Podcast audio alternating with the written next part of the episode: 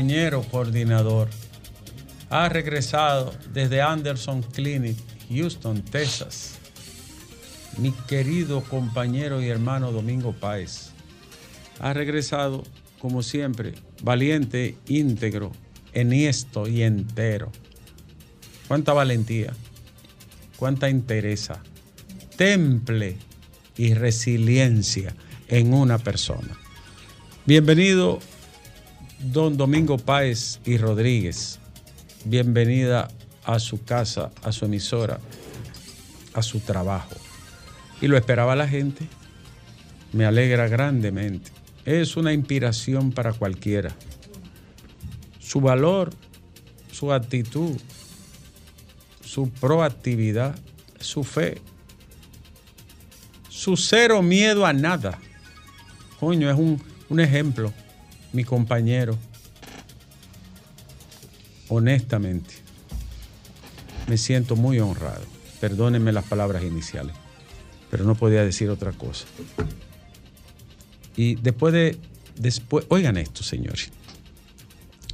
Después de afrontar un carcinoma epidermoide en el cuello, en la región anteroposterior del cuello, la nuca, sobreponerse, enfrentarlo, asistir a la terapia, resistir la quimioterapia, permanecer de pie y volver a, enfrentarlo con la misma gallardía, valor, entereza, silencio e integridad.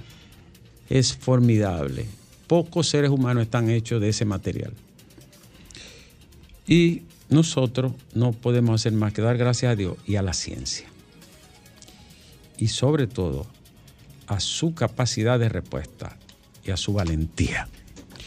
Así empezamos el sol de la tarde de este lunes 18 de diciembre, que si no me falla la memoria, un 18 de diciembre de 1918, dos años después de la invasión de los gringos, se enganchó al ejército invasor y persecutor de los guerrilleros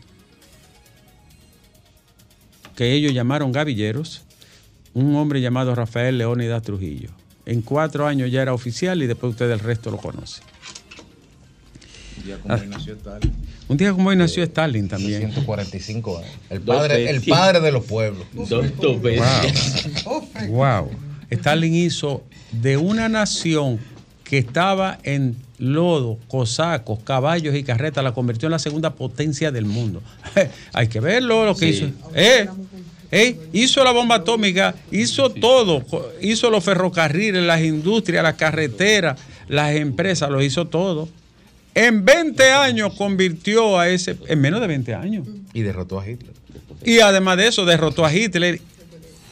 La madre Rusia derrotó a Hitler, que antes había derrotado. En junio de 1812 al gran Napoleón le dijeron, no te metas ahí, no te metas con el general invierno y Alejandro II, que te van a joder en Rusia. Todo el que se ha metido en Rusia salió listo y servido. Se metió y se jodió Napoleón. La caída de Napoleón no fue en Waterloo, en 1815. No, no, no, no. Napoleón se jodió cuando se metió en Rusia. ¿Tú sabes cuántos hombres llevó Napoleón en Rusia, Alejandro? 685 mil. ¿Tú sabes cuánto sacó? 75 a 150 mil hombres. O sea, perdió el ejército entero, perdió todo. ¿Y quién lo, atrapó? El general invierno. El general invierno. ¿Verdad? Por eso es que la historia de Rusia hay que escribirla dos veces, de adelante para atrás y de atrás para adelante, Alejandro. ¿Tú ves ahora este lío? Jodió a la OTAN, Putin. Listo y amarrado están. No tienen salida, perdieron la guerra. La perdió Estados Unidos, la OTAN y Europa. Así mismo es. Por Ah. lo menos lo pusieron en Lo- pa- lo- están, están derrotados. ¿eh? No es que me alegro, pero esa es la No realidad. saben cómo terminarla. ¿Y cómo va? Lo que ellos están buscando es cómo salir de ahí. Exacto. ¿eh? Exacto. Lo que Están como está en Vietnam. lo que- Perdimos, pero ¿cómo salimos? el- eh, es Rusia. Pero ven acá, nada más la Siberia tiene 13 millones de kilómetros cuadrados. Ricardo, La Siberia tiene 13 millones de kilómetros cuadrados. Estados Unidos cabe dos veces. ¿cómo se le ocurre a alguna gente decir que la guerra de Rusia y Ucrania? ¿Qué no, Ucrania del carajo? la guerra de Estados Unidos Oh, De la OTAN. y Rusia en Ucrania y de la OTAN y de, hasta la Unión Oh, Europea. pero claro, Fatray. claro. Ay, sí. Es que son los hechos, son la historia. No es lo que tú quieras ni lo que me dé la gana a mí, ¿no? A mí no me cae bien Putin. No me cae bien. No me cae bien. Pero la realidad es esa.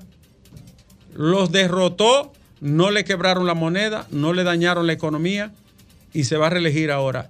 Mientras tanto, ese país está semidestruido. Y, la- y no le van a colocar los misiles ahí tampoco. O sea, perdieron la guerra. Pero tenemos que regresar aquí. Domingo, buenas tardes. Saludos, doctor. Saludo a ti, bienvenido. Gracias, Eh, gracias. Señores, las noticias de este día, ya estamos entrando en la semana de la Navidad, ¿verdad? La Natividad, ya estamos a 18 hoy, es cuestión de días para que estemos cenando. Yo, yo he, he escrito un artículo para salir este jueves en el listín, como siempre. La Navidad, nostalgia y posmodernidad. ¿Qué queda de la Navidad, Alejandro? ¿Qué nos queda de la Navidad? Nadie que la haya vivido en la tradición puede negar que era una época si bien no perfecta, pero era maravillosa. Unificaba, familiar, propiciaba integridad, solidaridad, generosidad, consuelo y daba alegría a la Navidad. ¿Y qué nos queda de eso? Díganme la verdad. No estoy diciendo que estemos peor o mejor. Yo creo que hemos avanzado y materialmente tenemos mucho más conquistas. Más comodidad, más comida, más artefactos, más objetos, más tecnología, más esperanza vida. Esa es la realidad. Ahora bien, espiritualmente, aquella época, señores, uno sentía la brisa, el aire, el vecino, el amigo, la la, música. La música, el tiempo, la, esa cercanía que hoy se traduce en nostalgia. ¿Qué es la nostalgia, Alejandro? Es el dolor de la tristeza por aquello que se fue. Es haber dejado la niñez y la infancia, la época dorada de la vida. Es pensar en un pasado que fue agradable, porque el pasado es, Ale- Alejandro querido, el único paraíso del que no puede pulsarnos la vida.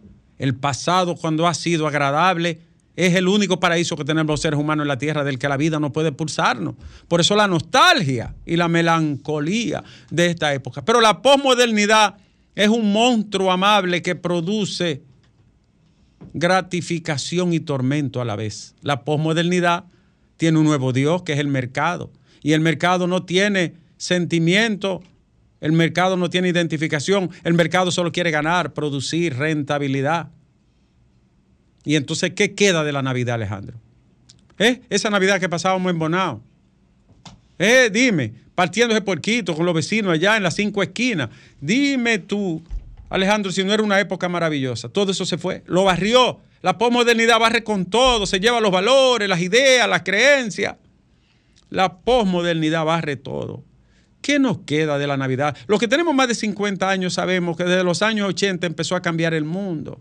Sufrió una mutación inimaginable y entró el mercado con todo su aparataje triunfal de objetos, cosas, moda, y se deshumanizó de un poco la vida. Y se le dio más primacía a los objetos, a los aparatos, a las cosas. Honestamente, yo añoro y siento nostalgia por esa Navidad de mis padres, de mis abuelos, de mis tíos, de mis amigos de infancia, de José Ravelo, de Nicolás Ramos, de Macabí, de todos esos muchachos que nos reuníamos en familia. Ya eso no se ve. ¿Quién comparte así con cercanía en esta época, generosamente entregándose con amor al prójimo, Alejandro? Eso se perdió. No es que todo tiempo pasado fue mejor, eso es mentira. No, no, no es que todo tiempo pasado fue mejor. Falso de toda falsedad. Pero hay cosas del pasado, pequeños detalles, que están siendo sustituidos por objetos, aparatos y artículos de consumo. Y eso no puede llenar el espíritu humano, Alejandro. Caramba, qué nostalgia arrastra la Navidad. La que se fue, la que no volverá. Alejandro, quiero que me mantenga hoy de fondo el tamborilero de Rafael. Ay, ay, ay, ay, ay, ay, ay, ay, ay, ay. El tamborilero. El camino que lleva Belén. Yo voy marcando con mi viejo tambor. Nada me sobra que te pueda ofrecer si no poseo más que un viejo tambor. Ropa pom pom, ropa pom pom pom. Cuando Dios me vio llorando ante él, me sonrió. Llévate tú mismo.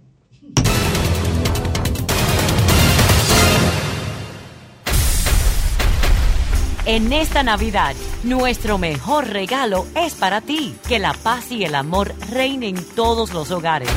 Son los deseos de todo el equipo de la más interactiva, Sol 106.5.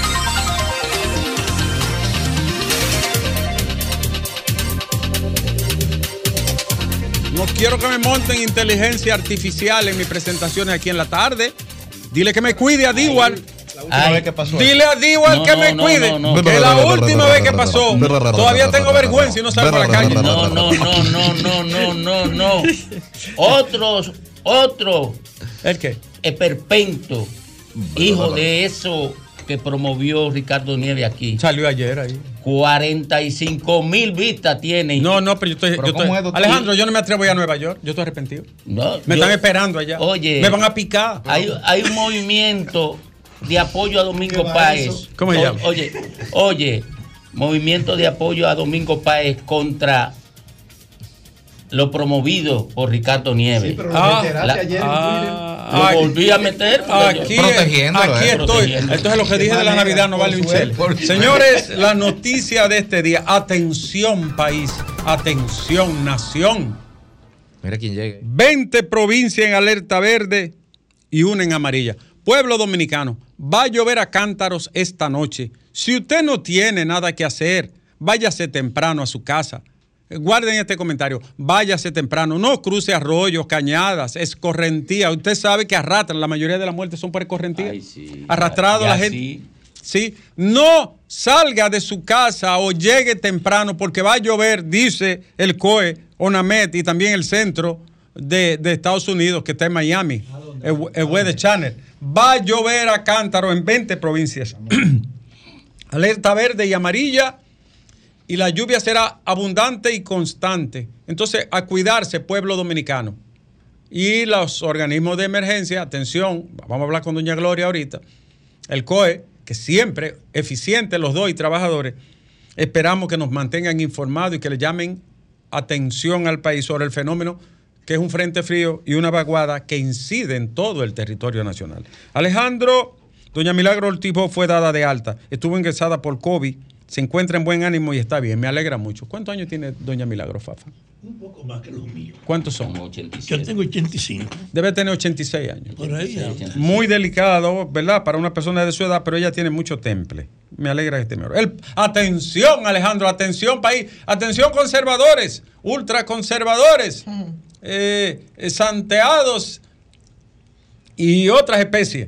El Papa Francisco autorizó sí, la ay, bendición para parejas homosexuales. Padre Santo. Aunque no con el carácter del Eh, matrimonio, no, no, para pero dolor de tu corazón, ¿verdad? El Papa Francisco ha bendecido parejas homosexuales, aunque dijo que eso no equivale a la aceptación del matrimonio para personas del mismo sexo. Ay, Dios mío. Ay, si una tía mía estuviera viva, se, tirara de, de- de la quinta planta donde yo vivo. No aguantara eso, ¿no? Pero oye, Mi tía el- Sotica no el eso. mayor desafío que tiene el Papa es que no puede seguir justificando que las mujeres no pueden ser ministras. Y esta noche, repito, se esperan el- desde la tarde lluvia fuerte en varias provincias y alerta para todos. A cuidarnos y a cuidar la gente. Señores, el abogado de Alessi Medina confía este lunes le varía en arresto domiciliario. Eh, él tiene los grilletes. Abel Martínez vaticina que estas serán las últimas navidades del PRM en el poder, dijo el candidato del PLD. Mientras que eh, en Santiago una familia fue herida por la caída de una valla. por una estupidez de esas estupideces políticas que se dan en el país. Una torpeza. porque si usted la va a quitar, quítela por completo. Si la va a dejar, déjela. No debió de ocurrir. Tienen que resarcir esa familia. Tienen que pagarle todos los daños en su salud, en su vehículo, todo tiene que ser resarcido.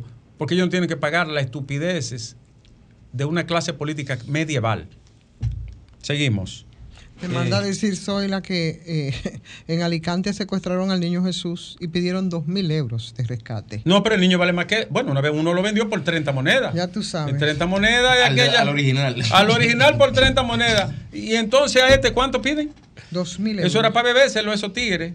El niño Jesús. por- Tiene ¿Tú que sabes lo haber que un- es eso? que El mundo está ¿no? patas arriba, Alejandro, te lo acabo de decir, que la posmodernidad tiene el mundo loco. Dominicano también. Señores, Leonel Fernández dice que el pueblo ha despertado, quiere progreso y prosperidad, ha dicho el líder de la fuerza del pueblo este, este fin de semana, donde estuvo eh, caminando por Santo Domingo. Los haitianos se someten al control biométrico y, a- y se abastecen en República Dominicana, como debe ser. Como debe ser. Ustedes no son los que tienen que poner las reglas. Es el Estado dominicano. Vaya y compre, pero sométase al control biométrico. Señores, hay más. Y es que el MESI respalda la decisión de instalar corredores policiales alrededor de las universidades. Bien pensado por la policía. Ponga corredor en todas las universidades, en las horas delicadas. Ahora, les digo una cosa. Participé en la primera maestría virtual y semipresencial que se dio en la República Dominicana hace unos años. Y el mundo camina hacia ahí. No hay manera, es inevitable que las clases no sean semipresenciales y virtuales en el futuro corto, porque ahí camina la humanidad en todos los órdenes. Alejandro, yo hice una denuncia en días pasados de un barrio que se llama Ponce en los Guaricanos, Santo Domingo Norte. 10 carajetes, 10 desorbitados, desnortados, eh, cerebro de, de, de, de pamper usado, agarrando a los que caminan y, y, y- asaltándole, quitándole el teléfono. No, no, no dejaban en paz la gente, gente de trabajo y buena, de los guaricanos, por una bandita de bandidos. La policía se tiró. Ahí están presos. A la familia que no venga a joder, que ahora, ah, aquí no vengan a joder. Se lo llamamos la atención y le dijimos, atiendan sus hijos, atiendan sus hijos, que hay hasta menores de edad. Ahora aparecen. 34 detenidos, 15 motocicletas sin documento, 10 armas blancas, un arma de fuego. Todo eso en la cañada de Ponce. Sigan ahí y denle seguimiento a esos tigres y manténganlo a soga corta, que no tienen derecho a mantener en zozobra a la gente de trabajo y buena. Ahí está este grupo de, de impresentables. Dirigentes municipales de Santiago del Partido de la Liberación Dominicana renunciaron este fin de semana. José Alberto López y Carlos Ortiz se fueron del PLD. Señores, Leonela vaticina que la mujer, el voto de las jóvenes y de las mujeres, hará que las arrasen las elecciones del 2024. Seguirá lloviendo. Atención país, son 20 provincias en alerta. Antonio Martes responsabiliza al Ayuntamiento de Santiago por la caída de la valla publicitaria. Y Alejandro viene para la República Dominicana Bernardo Arevalo, presidente electo de ese país que le quieren, le quieren hacer que no te abaje. Arevalo. La derecha es inconfesable. Este hombre ganó unas elecciones y no quieren dejar que asuma. No lo dejan dormir. Oh, pero América está atento a esto, ¿eh? Bueno.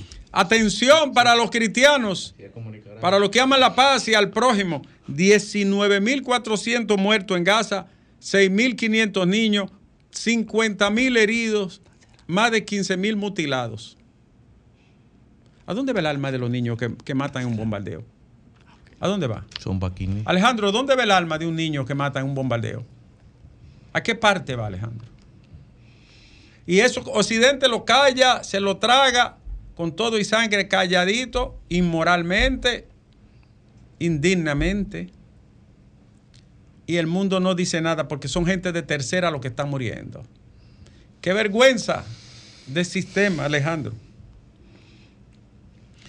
Tengo más. Atención, atención, atención. Esto del Papa va a traer muchas cosas, ¿eh? Señores, mañana se inaugura la cabina nueva de Sol. Una cosa preciosa. ¿eh? minimalista, estética, arquitectónica, bella. ¿Eh? Óyeme, yo, yo, yo, yo compré ropa nueva para eso. Aquí no venga nadie con la misma ropita. No, atención, Grimer y, y Félix. No, no, a ti también va para ti. Ven con tu ropa nueva. Te estoy preguntando que si en esa nueva oferta vamos a El- estar. vamos a inaugurar en la tarde. Ah, ¿Qué tú quieres? ¿Quieres mezclarte con lo de la Está mañana? Tú no tienes porte para estar en la mañana. Tú no tienes, tú No, no, tiene que tú no tienes background. Tú no, tú, tú, tú no tienes eh, eh, cardumen. Para asaltar un tanque. Sí, Pero tiene ah, historia. Pa- tiene pa' historia, es asaltar un verdad. tanque. Asaltó un tanque a los gringos y lo quitó. Clara. Se lo quitó. Sí. Lo apió el tipo, lo jaló, está la foto. No hay fusil, unos No, cuantos. no, no, eh, Esa palabra no se dice en la radio. No. No. Ah, lo aconsejó, fue, lo aconsejó. Lo mandó a poner en régimen. Choclo, déjame trabajar, Choclo. Déjame, déjame, déjame trabajar, Choclo. Oye, no me ofenda, Choclo, que es el, el, el, el miembro número 9 de este equipo. Oye lo que dice la cifra de jamás. 19.500 muertos y 6.500 niños. Ninguno es sobrino, ni hijo, ni, ni ahijado de nosotros. Ahí ando yo con mi ahijado, hijo de crianza, Nando. Eh, dime tú. ¿Cuánto, ha- cuánto Pero es jamás que está contando. 19.500. ¿cu- ¿Cuánto ha matado Pero Rusia? espérese, es en jamás que está contando. Sí, los bandidos están contando porque coño. mal de un lado y mal de otro. No, no, no, pero está bien, porque en la guerra, todos lo sabemos aquí, porque todos ustedes son inteligentes. En la guerra, lo primero que La se- primera víctima. La primera víctima es la Es verdad. ahora el bien, inocente. ahora bien, si son 19 y ellos están duplicándolo, Como quieren. como quiera, Es demasiado. son nueve mil y pico de muertos. pero claro, se- se- de vida destruida. Alejandro, eh, ponme ahí a- el tamborilero, te aviso ahora. Eh, señores, hay otras noticias que son de interés. Estamos muy alegres que Domingo haya regresado, de, de todo corazón. Y además, para poner orden aquí, Domingo, yo no podía con esto. Con Fafa tú no podías. No, yo con Fafa, con Ivón, yo no podía. No podía. Con el, y con, Con el ala derecha. Y, con- y el, ala- y el ala izquierda es. Peor. No, pero eso es caótico. El ala izquierda, empezando por Jovine. No. No, Porque Hay- Grimer hay- siempre se comporta. Sigo un chin para adelante, sigo un chin para adelante. No, Grimer no, no, siempre no, no. mantiene su compostura, nunca interrumpe a nadie. Ah, fírmelo, fírmelo. Y le da el turno a quien le No, corresponde. no, mueve, mueve- mueve la clavija. Ni bajo tiro. No. Oye, sí. Tú, oye, tú sabes cuál es. Eh, eh, Grimer, Grimer le Qué va a ir bien en lo próximo, porque yo tengo que ausentar por algún tiempo. ¿Por qué? Porque me voy a someter a un. No, pero que él se va, que él se va, que él- él- Eh, o porque eh, el, el único que frena a Grimer soy yo. que lo pone en orden. Oh, eh, y él sale para allá, desacreditarme para aquel lado. Eh, la- las redes están encendidas todos estos días. Eh, ahora sacaron que Bartolomé Pujal tenía 6 millones de pesos para pagarle bots y cosas. ¿Tú sabes cómo A tú te evitas a tuiteros y eso? Eh, Que, que eso es. Eso se llama pólvora para las garzas.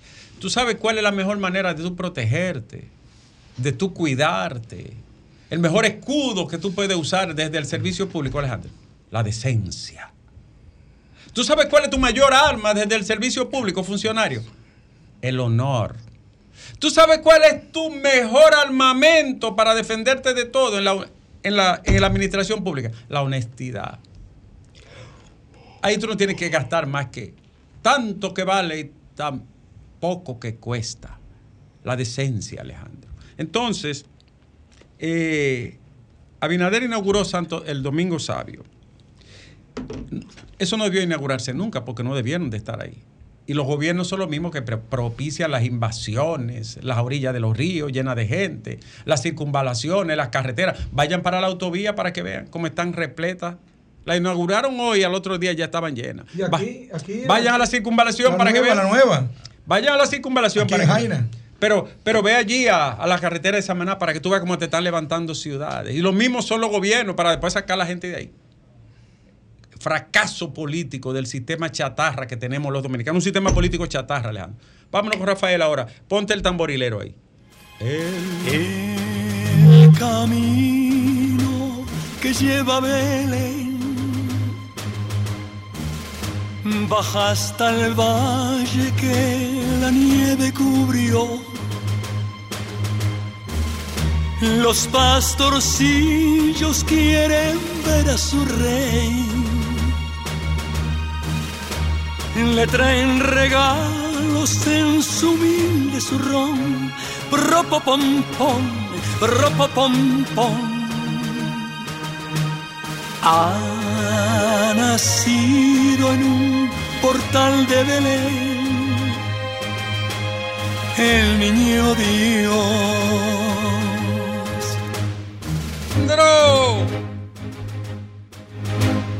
Yo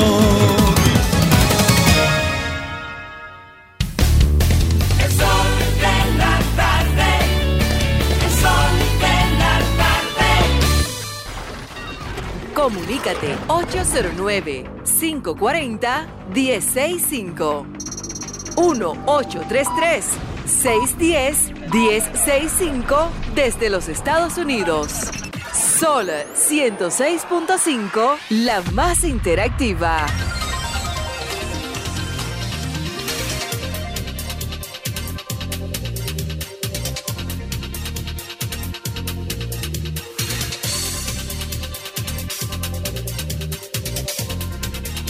Retornamos, retornamos aquí a disfrutar de mi hábitat permanente. Bueno, de entrada, eh, la reina está haciendo contacto con doña Gloria, doña Gloria Ceballos, que va a orientar a la ciudadanía sobre el tema de la lluvia que tanto daño ha hecho en los últimos meses y de la que debemos cuidarnos. Sí, así es. Aquí tenemos a doña Gloria Ceballos, que nosotros la desencamamos de las reuniones donde está metida y le agradecemos muchísimo que siempre esté para nosotros y para los oyentes de este Sol de la Tarde. Ingeniera, buenas tardes. ¿Qué tenemos? Adelante, estás al aire. Buenas tardes, Ivonne. Buenas tardes, Domingo y el resto del equipo del, del Sol de la Tarde. Eh, siempre aprovechamos los espacios para que la información llegue a toda la población. Por eso cuando ustedes nos solicitan que les informemos, estamos en la mejor disposición. ¿Qué tenemos en la actualidad? De acuerdo a las imágenes de satélite, así como del radar Doppler meteorológico, continúan mostrando actividad de aguaceros de moderada a fuerte intensidad, posibles tronadas y ráfagas de viento sobre las provincias del litoral costero caribeño, como son Pedernales, Independencia, Barahona, Azua, Peravia, Monteplata, San Pedro de Macorís, La Romana, La Altagracia, el Gran Santo Domingo, entre otras. Estas precipitaciones se deben a la influencia de un activo sistema frontal localizado en el Canal de los Vientos. Por consiguiente, prevemos que para esta tarde y noche los aguaceros serán más intensos y frecuentes sobre gran parte de la geografía nacional. Para mañana martes, el sistema frontal seguirá afectando directamente nuestro territorio, por lo que se mantendrán las condiciones favorables desde horas de la madrugada para generarse fuertes aguaceros con tormentas eléctricas y ráfagas de viento hacia provincias del litoral costero caribeño, principalmente el Gran Santo Domingo, San Cristóbal, Peravia, Barahona, Pedernales, Independencia, Azua, San Pedro de Macorís, San José de Ocoa, los cuales se extenderán hacia otros puntos ubicados en las regiones noreste, norte, sureste, cordillera central y la zona fronteriza. Debido a las lluvias que se han producido y las que se esperan en las próximas 24 a 48 horas, la UNAME modifica los niveles de aviso y alerta meteorológica ante posibles crecidas de ríos, arroyos, cañadas, inundaciones rurales y urbanas, así como deslizamientos de tierra. Las provincias que están en alerta son Santiago, Peravia, Samaná, Duarte, La Vega, Monseñor Noel, San José de Ocoa, Azua, Barahona, Pedernales, Independencia, San Pedro de Macorís. En aviso, porque ya ha llovido bastante y seguirá lloviendo, están Puerto Plata, Hermanas Mirabal, María Trinidad Sánchez, Espaillá, Santo Domingo, que incluye el Distrito Nacional y el Gran Santo Domingo, San Cristóbal. Para el miércoles se pronostica la continuidad de las precipitaciones en varias provincias del país, aunque el sistema frontal se torne casi estacionario y algo debilitado sobre la geografía nacional, se producirán nublados con aguaceros moderados a fuertes tormentas eléctricas aisladas y ráfagas de viento en localidades de la vertiente noroeste, norte, noreste, litoral costero caribeño, así como la cordillera central. Para el jueves, el sistema frontal seguirá debilitándose, esperamos una disminución.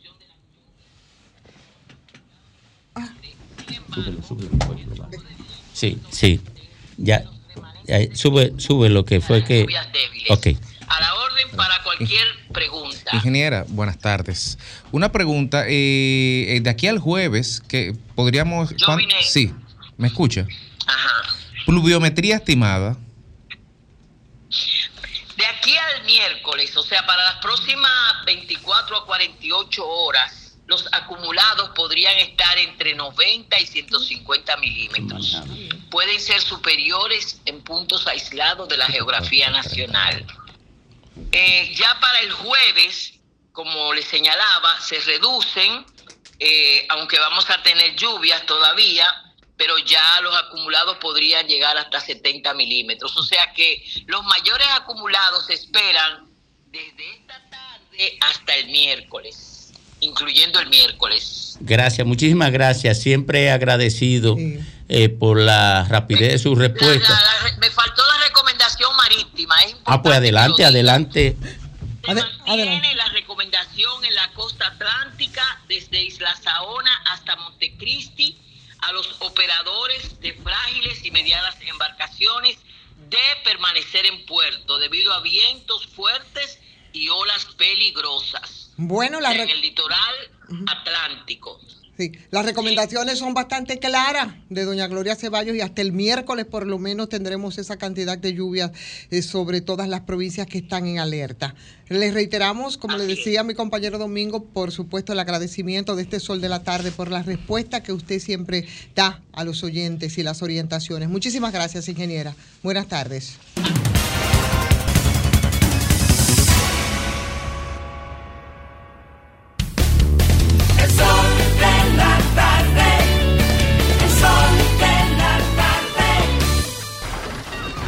Comunícate 809-540-1065.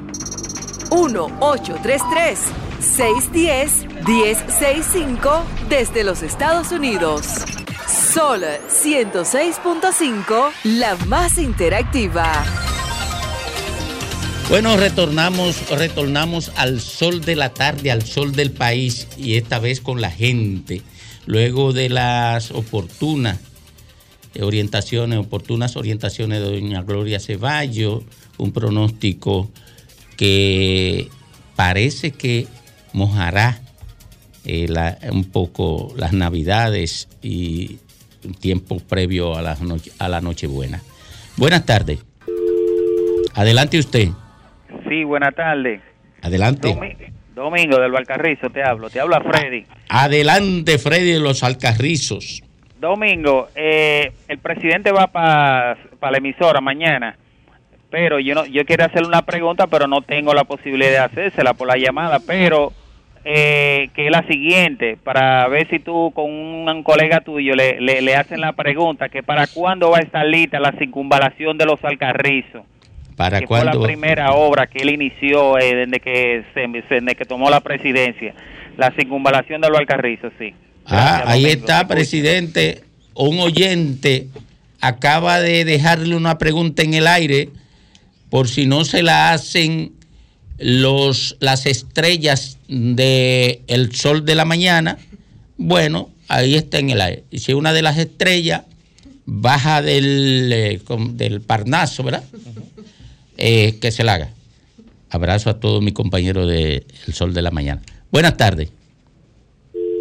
Adelante. Adelante. Buenas tardes, Domingo.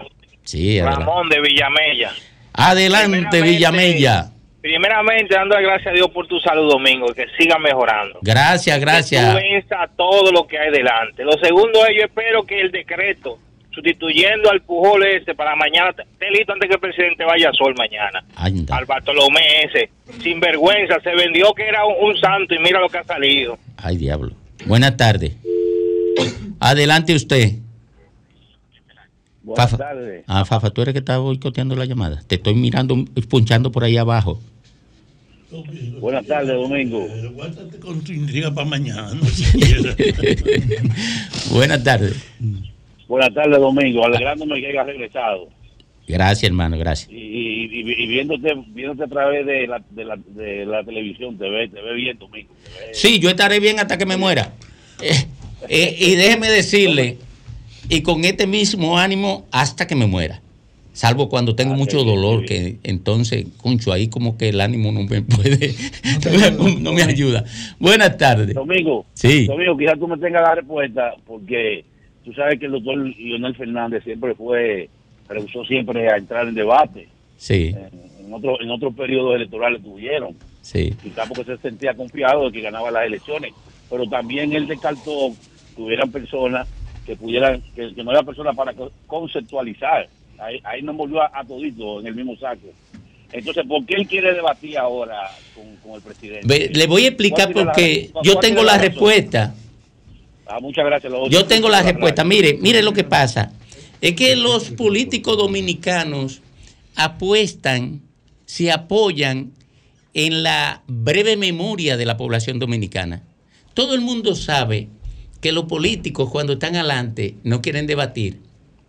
Puede ser Abinader, puede ser Leonel, puede ser Danilo, puede ser quien sea. Cuando está adelante no quiere debatir, cuando está arriba. Pero cuando están abajo, todos quieren debatir. Entonces, Leonel quiere debatir, Abinader puede, quiere debatir, Danilo quiere debatir, todo. Peña Gómez no quiso debatir con Lionel. en Porque aquel estaba tiempo, adelante. sí. Porque estaba adelante, porque yo lo digo así. Hasta que una ley no los obligue, no lo harán. No. Sí. El problema es que la ley la hacen ellos. No, que la ley lo hacen los políticos. ¿Cómo va a, va a obligarlo nunca? Mira, entonces, la gente ve, ve eso, pero se le olvida. Por ejemplo, se le olvida a la gente que Leonel no quería debatir cuando estaba arriba. Y ellos lo dicen porque saben que la gente se le olvidó. Seguimos por aquí. Buenas tardes. Adelante. Buenas tardes. Es lo mismo que Luis Abinader. Él quería debatir cuando estaba abajo, ahora no. No quiere debatir. Son toditos iguales. llegue una nueva generación, quizás. Bueno, no, hombre, no, porque es un tema eh, de falta de empoderamiento social. Si ellos supieran que eso le hace un daño electoral, fueran al debate.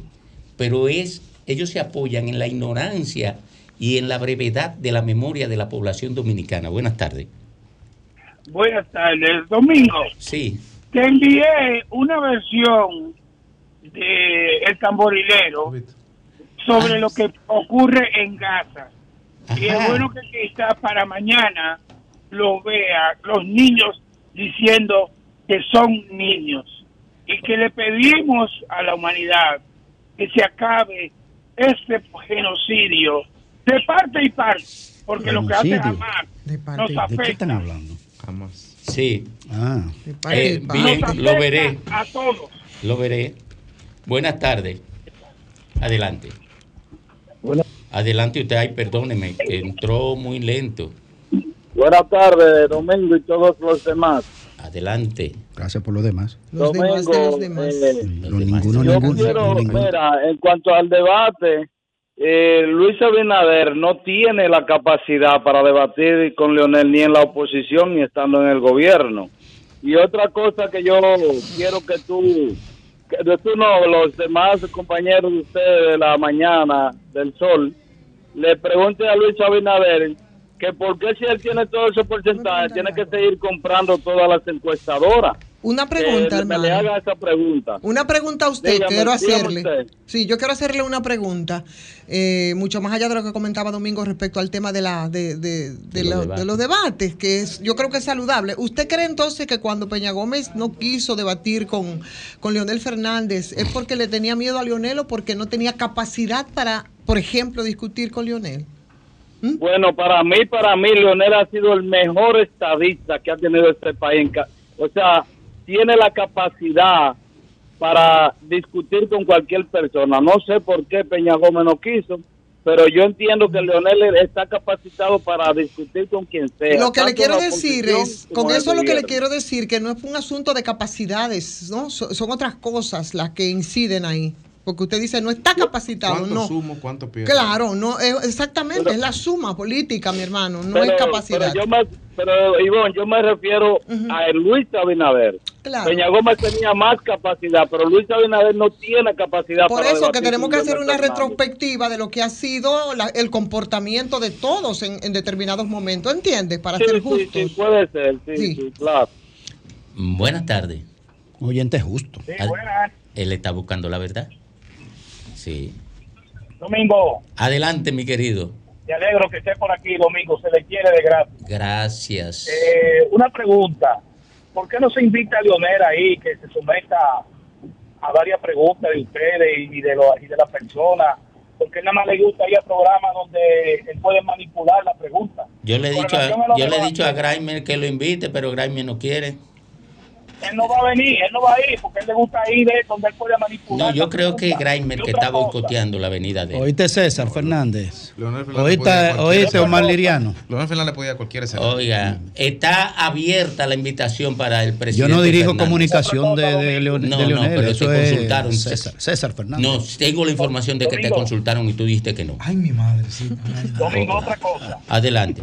Eso es la prima. otra cosa es, y además no se puede debatir porque Leonel es el padre de la mentira. ¿Y, no- y cómo tú puedes debatir con un mentiroso? Buenas tardes. Buenas tardes. Buenas tardes por aquí. Adelante. Muy buenas tardes para esa, esos catedráticos de la información dominicana. Gracias. Eh, yo quisiera hacerle una pequeña pregunta a Grimer y Grimer o a para ti, Ivonne. atención, Grimer. Óyeme bien, estamos en Navidad, nada más te digo. No, no, no, no, no, no, no. Yo sé que ustedes me tienen la respuesta. ¿Por qué Ivonne se irrita cuando le, le mencionan al líder? ¿Por qué? ¿Cómo fue? ¿Cómo fue? Déjame, Pues no déjame ponerme el audífono, que no oí ese chipo que me mencionaste. Por la pregunta Ivonne, no es Grimer. Yo voy a poner los audífonos. Pero no es, no es, no es de verdad. ¿Cuál fue. ¿Cuál fue la pregunta que no le escuché ahora? Eh, repítele la pregunta el Ivonne. audífono ahora. Yo, tengo una, yo, yo tengo una pregunta, pero al final quiero también quiero decirle algo. a Sí, sí, sí, sí. Por favor. No, aquí se interactúa. Si usted no irrespeta Papá, a, a oye, los compañeros, oiga. aquí Nada, se no, no, interactúa. no, no, no. Y, y los No, compañeros, no, usted puede interactuar con el que usted quiera. Claro. Si tenemos mucho tiempo, damos para adelante. Sí, imposible yo irrespetar a, a una de, de esas iluminarias que están. No, porque si me irrespeta a la reina, nos matamos como dos No, perros. no, no, imposible. Por eso, por eso le digo que tengo algo para decirle a ella al final. Entonces, ¿por qué es que usted se irrita cada vez que, que mencionan a Leonel Fernández? Es decir, al líder. No, no, yo, yo no me irrito, no, no, no, no, no. Yo creo que eso es una interpretación falsa suya. Absolutamente no, de ninguna manera. Lo que pasa es que Leonel Fernández es una persona que estuvo gravitando en la administración del Estado por tres años. Por tres periodos, perdón, por tres periodos. Y en esos tres periodos, bueno, pues hay muchas falencias y hay muchas cosas que decir y que criticar y que no se hicieron. Usted sabe una cosa, que yo soy de esa generación. Leonel Fernández fue mi profesor en la UAS y éramos la generación que apostábamos a ese cambio y a ese relevo y que entendíamos que personas como Leonel Fernández en su momento estaba llamado a hacer transformaciones ya en el ocaso de ese, de ese caudillismo, ¿entiendes? Y no lo hizo. Pasar la página. Así es, debió pasar Bueno, la entonces- página, pero lo mío es crítica, pregunta, yo creo que ese es el papel de nosotros, pero nada de nada personal. Ah, ok, ok. Bueno, pues lo que solo casi, decirle- casi. E- Ese es un hombre que Sí. andaba buscando la verdad también. Eh, eh, Reina, ponte aquí, que me siento vaya. solo, pues, eso para allá. Bueno, última de la tanda, porque Fafa acaba de decirme que ya estás harto de, de escuchar a los, a los radio oyentes. Yo le dije que no era así, pero nada. Buenas tardes. ¿Cómo es? ¿Cómo? Espérese, baje el radio que no se oye nada. Dígame ahora. No, no, no se oye, querido. Perdóname. Entonces la última es esta. Buenas tardes. ¡Domingo! ¡Ey! 22 hacía falta, carajo. Antes de todo, feliz Navidad para todos. Gracias, hermano. Don, don Papa, ¿cómo está usted? Aquí, esperando esa feliz Navidad. Oye, Papa, no es la verdad. Yo ayer le estuve cubriendo rotundamente el acto que realizó el Partido de la Nación Dominicana, fue Fuerza del Pueblo y el PRD en Duvergén multiuso. Tengo para informarle al país y a la región el PLD aún no ha muerto, sigue vigente. Fue una gran, una, una gran demostración de fuerza en esta provincia Independencia. Le dio quien estuvo de visita por aquí a ese alto. Los legisladores de Barahona, Castillo y demás, tuvo Lorenzo que le Piña, entonces automáticamente llevar un mensaje de aliento junto al senador Valentín Medrano, junto al próximo síndico Cristian Borges, Calia Cayuco, y junto a este gran hombre que, que cogió la tribuna per solo porque lo vacionaron demasiado a, a, a que aspira a la posición otra vez a Remigio Santana. Y le digo a muchos RMI de la independencia, no importa que otros se hayan ido, pero se han ido con la esperanza muerta. No hay esperanza para ellos. Fue el que se va del PLD, cayó muerto. ¡Adelante 22!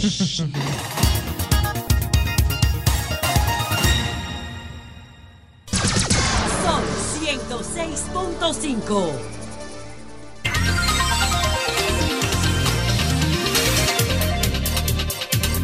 Regresamos, ya estamos de vuelta aquí en el sol del país. Eh, Julio Merán es, es la puerta de entrada al espacio de solidaridad del doctor Cruz y Minian.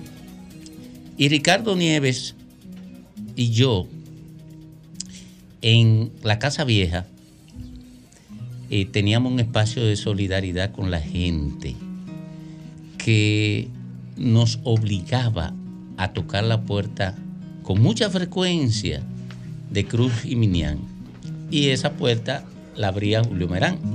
Bueno, nosotros cargamos, cargamos con la deuda espiritual con Julio Merán, porque además de todos esos servicios que él nos daba, eh, siempre iba en Navidad a iniciar la, Navidad en el espacio de radio que estábamos Ricardo y yo. Y, y nos siguió. Y tiene un par de años viniendo a esto. Él se pone de acuerdo con Ricardo.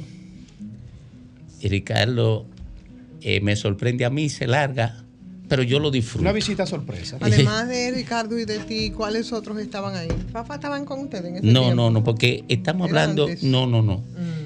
No estamos hablando del, del, del gobierno de la tarde, sino de la Z con el pueblo, Ah, ya, ya. que ya, era ya. el espacio de solidaridad. Sí, sí, sí, sí, sí. Exacto. Que Era antes, ¿verdad? Aquí está Julio Merán, que canta malo y toca peor. Navidad. Feliz Navidad. Hay problema en entonación. Feliz Navidad. Próspero año y felicidad. Feliz Navidad. Feliz Navidad. Feliz Navidad. Próspero año y felicidad. I wanna a Merry Christmas. I wanna wish you a Merry Christmas. I wanna wish you a Merry Christmas from the bottom of my heart. Feliz Navidad. Feliz Navidad. Feliz Navidad. Próspero año y felicidad. Comenzó la Navidad en el sol de la tarde con Julio Merán, como siempre.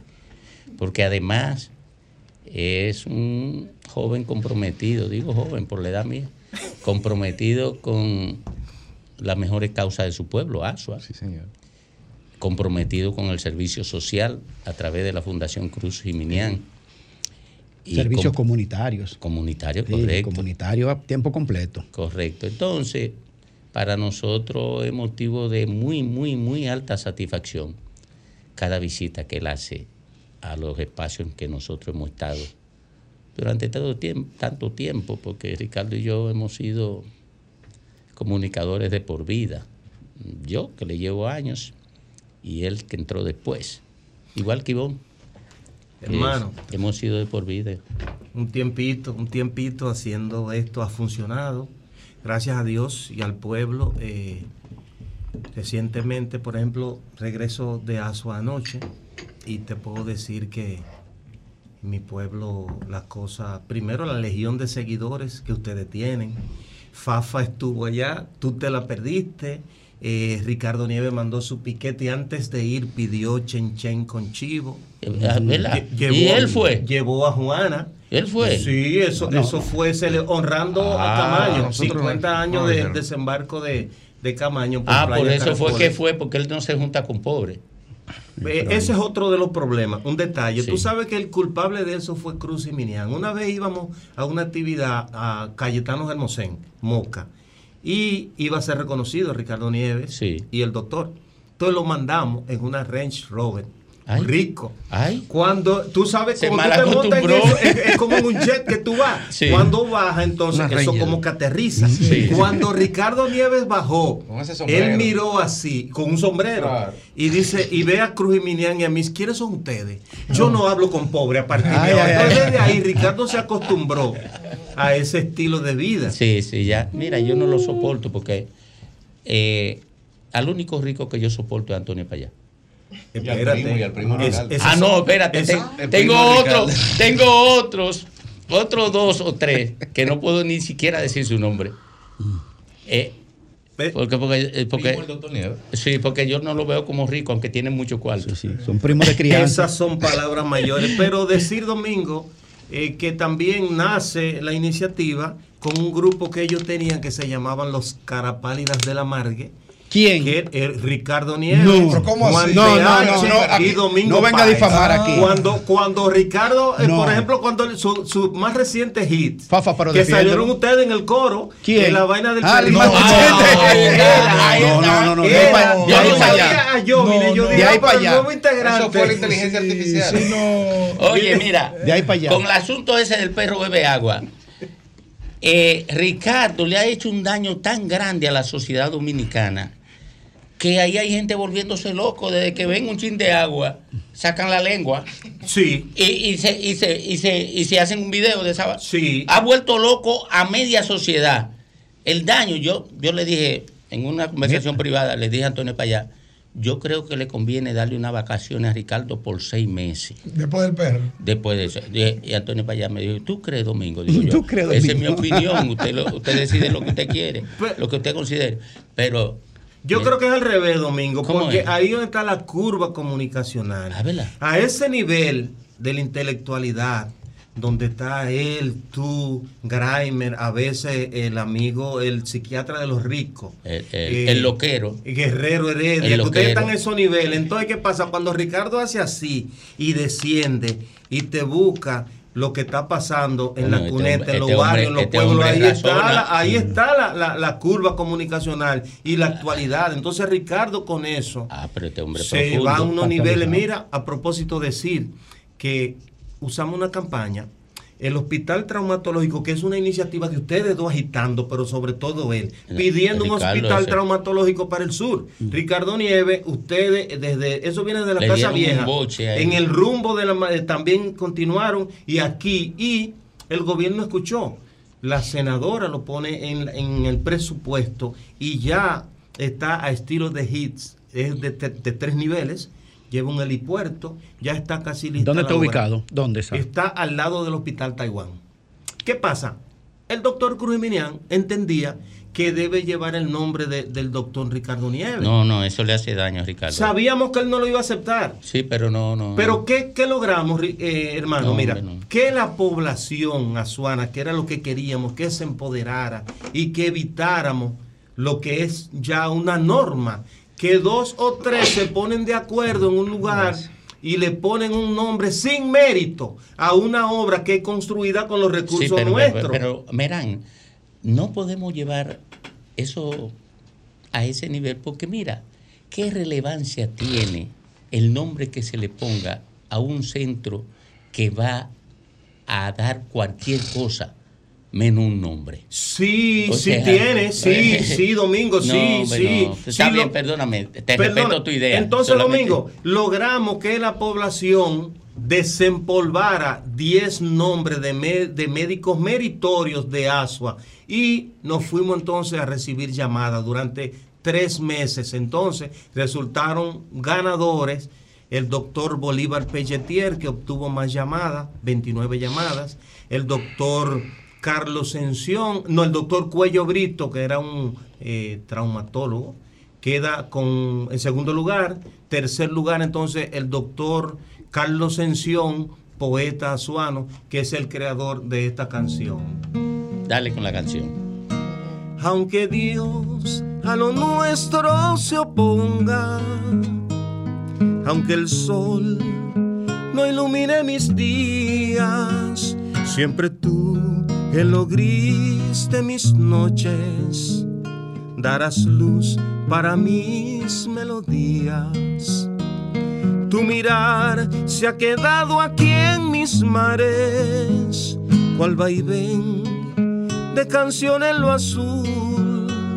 Y tu voz cual murmullo de palmas van tejiendo rosarios de luz y aunque tú te me vayas del alma y aunque tú no me beses y amas siempre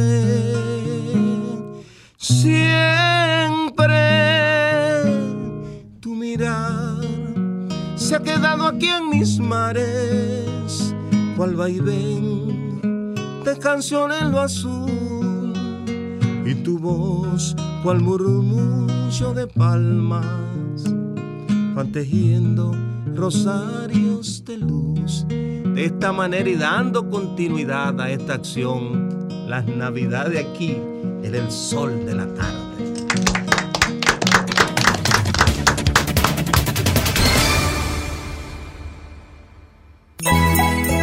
En esta época hay 106.5 razones para festejar. ¡Feliz Navidad! Son los deseos de todo el equipo de la más interactiva. Sol. ¡Ey! ¿Tú sabes que esos enlaces de haz clic y gánate un premio no son reales, verdad? O cuando te envían un mensaje por WhatsApp con un archivo raro ahí, a nada de eso debes acceder. Porque en el momento que lo hagas, te pueden hackear. En Banreservas estamos comprometidos con proteger tus datos privados, pero es esencial que no los compartas con terceros ni accedas a páginas o enlaces inseguros. Proteger tu información es tu deber. Tus datos privados son solo para ti. Banreservas, el banco de todos los dominicanos. Prepárate para sentir la brisita navideña en el Gran Santo Domingo. Los proyectos estratégicos y especiales de la presidencia te traen la mejor Navidad. Con más de 5 millones de pesos en obras especiales adaptadas a tu sector. Embellece tu comunidad con la decoración más emotiva que refleje la magia navideña. Inscríbete te enviando un correo a la mejor Navidad 2023 arroba propep.gov.do o llamando al 809-686-1800, extensión 214. Anima a tu junta de vecinos.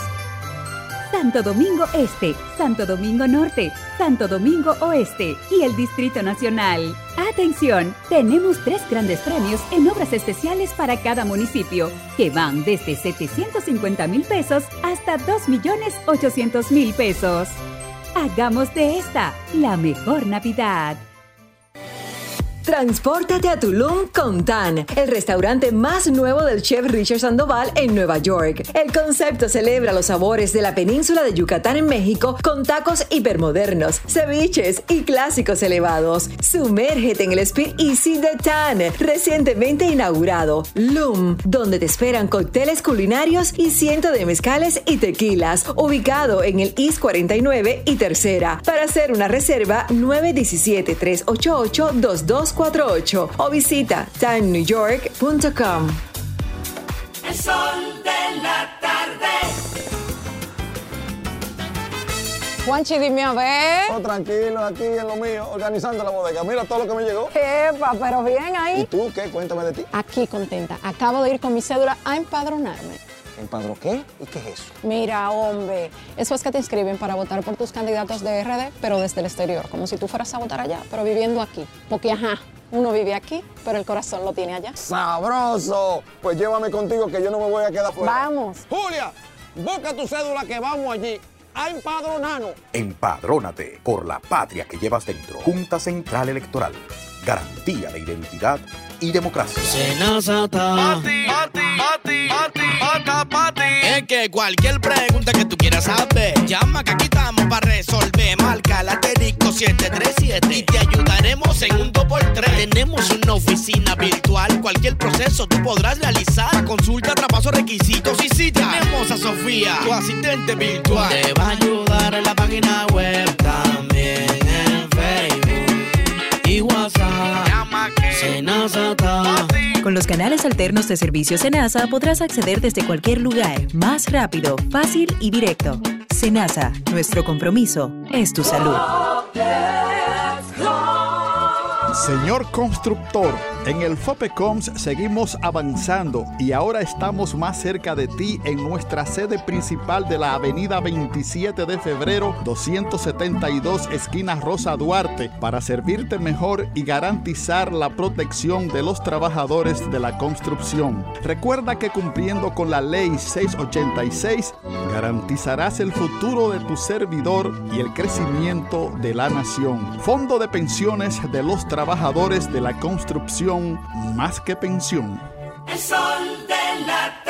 El Ministerio de Salud Pública llama a la población a evitar el contacto con lodo, agua sucia o estancada. Evite acumular basura y elimine los criaderos de vectores como ratas y mosquitos. Lave los envases enlatados, cocine bien los alimentos, protege el agua de posibles fuentes de infección y en todos los casos, hervirla durante 15 minutos o coloque 5 gotas de cloro por cada galón antes de consumirla. Lávate las manos después de ir al baño y antes de cada comida.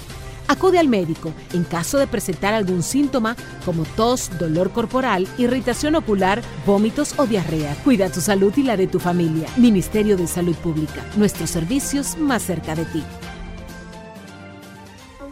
Desde Bandex reconocemos el valor de lograrlo juntos. Sabemos que es celebrar tu diploma y compartirlo con quienes te apoyaron desde el inicio.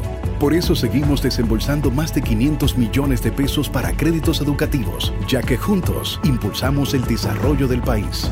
Bandex, Banco de Desarrollo y Exportaciones. En la más interactiva, palabras de Pablo Maquini en Sol. La inauguración de la primera etapa del proyecto Domingo Sabio en los Guandules y la Ciénaga es parte del pago de una inmensa deuda social acumulada por todos los gobiernos que en el país gobierno han sido. La titánica labor desarrollada primero en La Barquita y ahora en Domingo Sabio por el empresario José Miguel González Cuadra, quien en los gobiernos del presidente Danilo Medina resistió con firmeza la tenaz solicitud de su amigo mandatario para que asumiera como funcionario público de primer nivel, merece todo nuestro reconocimiento. Cuentan que ante la insistencia de Medina, González Cuadra aceptó ocupar como una especie de voluntariado solidario la dirección de la unidad ejecutora para la readecuación de barrios y entornos, la URBE. Y ahí están los resultados, que son el fruto, entre otros muchos, de dos razones. Primero, su condición de empresario exitoso que sabe administrar recursos y personal. Y segundo, su amistad con el presidente Medina, que facilitaba vencer los tradicionales obstáculos burocráticos a los que se enfrenta en el país todo funcionario que quiera hacer las cosas como manda Dios. Pero queda la experiencia, sí. Es posible resistir la tentación erótica del poder y hacerlo bien, muy bien, bien por ti. La más interactiva presentó Palabras de Pablo Maquini en Sol.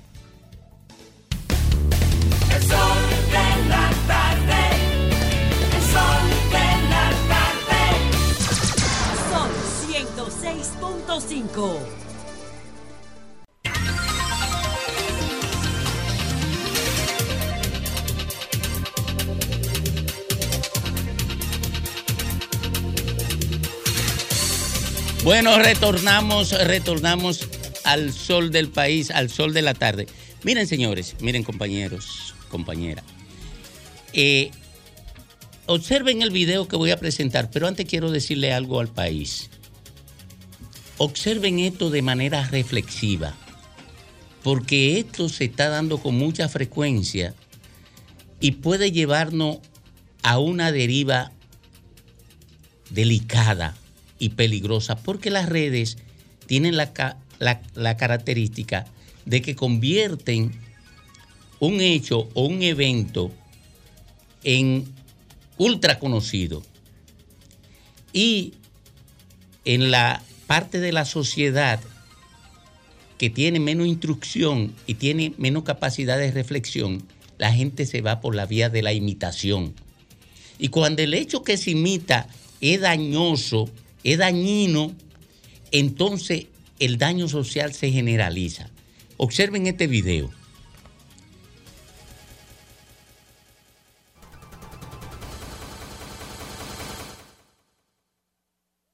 En el que interviene la policía porque hay un ruido, porque hay una bulla en la calle. Lo llaman los vecinos y va la policía a impedirlo. Y quiere detener al conductor propietario del vehículo desde donde estaba la bulla. Y miren, o escuchen el parlamento para la gente que está en radio. Esta es la gente que está ahí instando al tipo que está en el vehículo a que se vaya, que le pase por encima al policía que está delante del vehículo. Va- Te fuiste para atrás, dale, dale para atrás. Cuidado atrás, cuidado ahí. Cuidado ahí. Permiso, permiso, permiso. Permiso. Coronel, coronel. Comando, comando. Bastante mal, mío. Pues yo me paro Está, traba- trabajando mal, comando. Está trabajando Baja, mal. baja la música. No, esa no, esa no fue la, esa no fue la forma. Esa no es la forma. Comando, comando. Yo dije, baja la música, vengo ahora. Comando, está trabajando mal. Está trabajando mal, está trabajando mal. Dale, dale, dale, te fuiste. Llega que lo cortó, llega que lo cortó. Llega que lo cortó, papá, quítese de ahí. Quítese de ahí, quítese de ahí. No tiene quitarse de ahí. Quítese de ahí. Vamos aquí, quítese de ahí. Quítese de ahí. Quítese de ahí. Dale, dale, dale para adelante, dale para adelante, dale para adelante.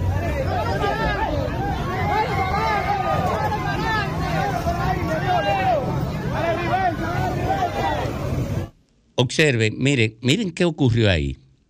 Para los que están en radio que no pueden eh, decodificar el mensaje de manera apropiada.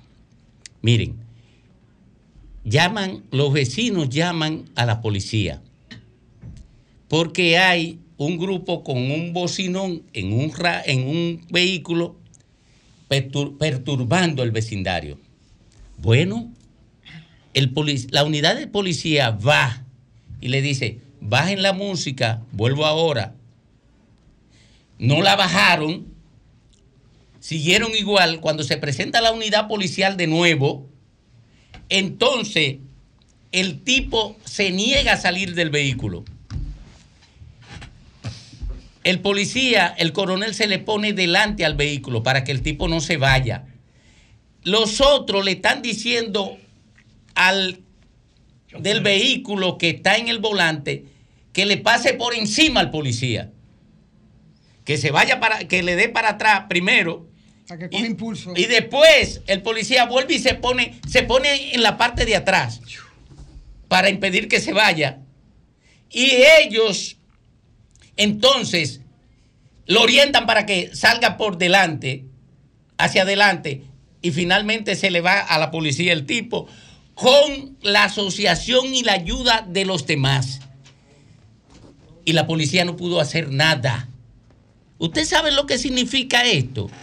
Que los dueños de la calle son los propiciantes del caos. Que la policía no puede con ello. Cuando eso se generalice, eso está en las redes.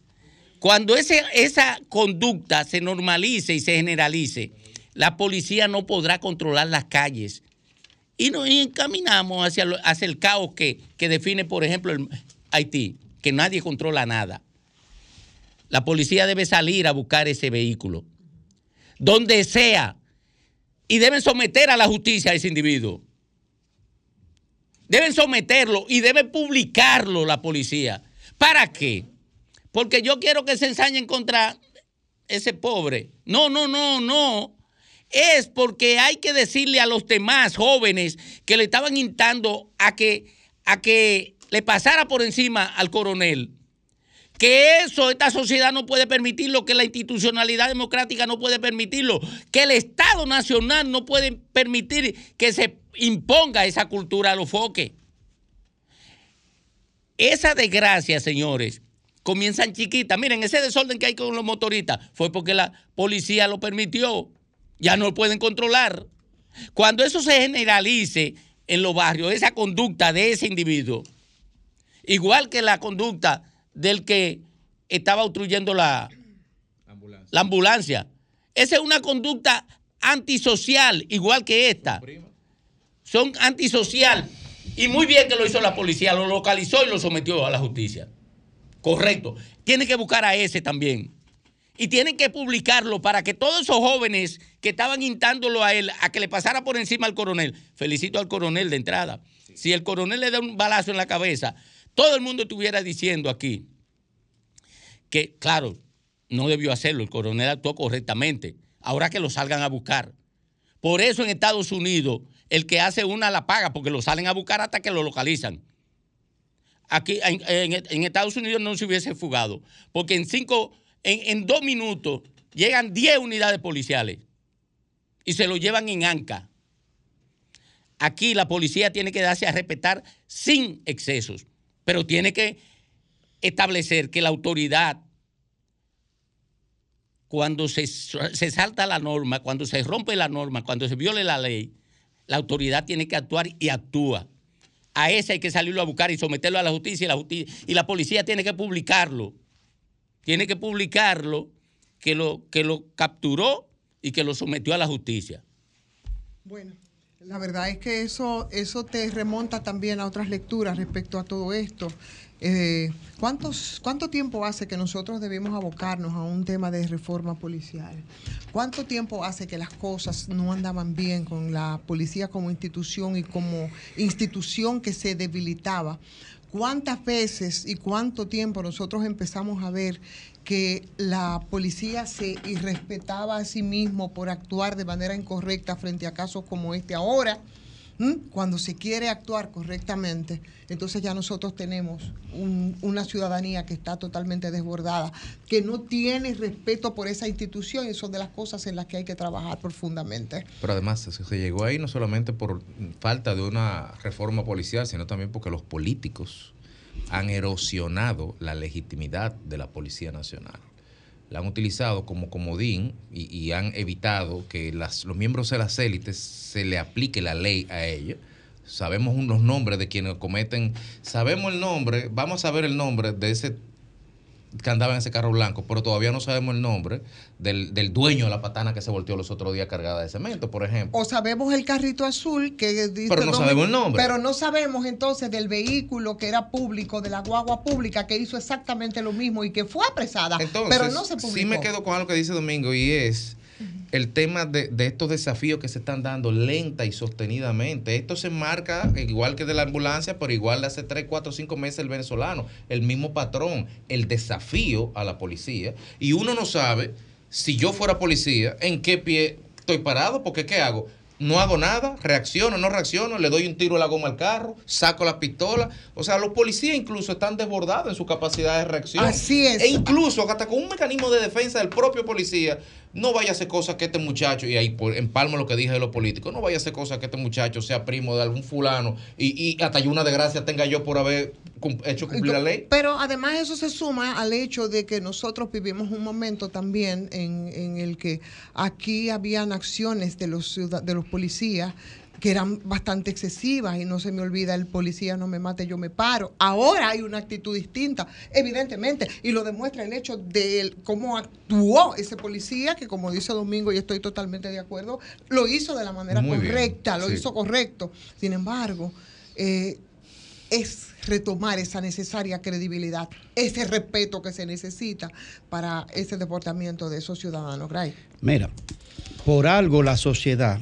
construyó un modelo de comunicación, eh, inclusive que incluye, digamos, un concepto de señalética de organización en lo que son la gente que tiene responsabilidad frente a la sociedad, que son algunos autoridades y otros son prestadores de servicio. Por ejemplo, un militar se identifica con el uniforme militar, igual con el uniforme policial, igual una enfermera, un médico, un sacerdote, un juez, tiene un oropel que le da cierta eh, prevalencia frente a la sociedad, o los abogados igual se tienen que uniformar.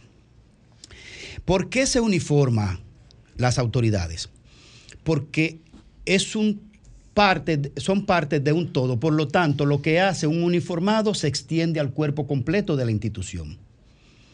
Eso es un concepto de extensión de la autoridad a través del uniforme.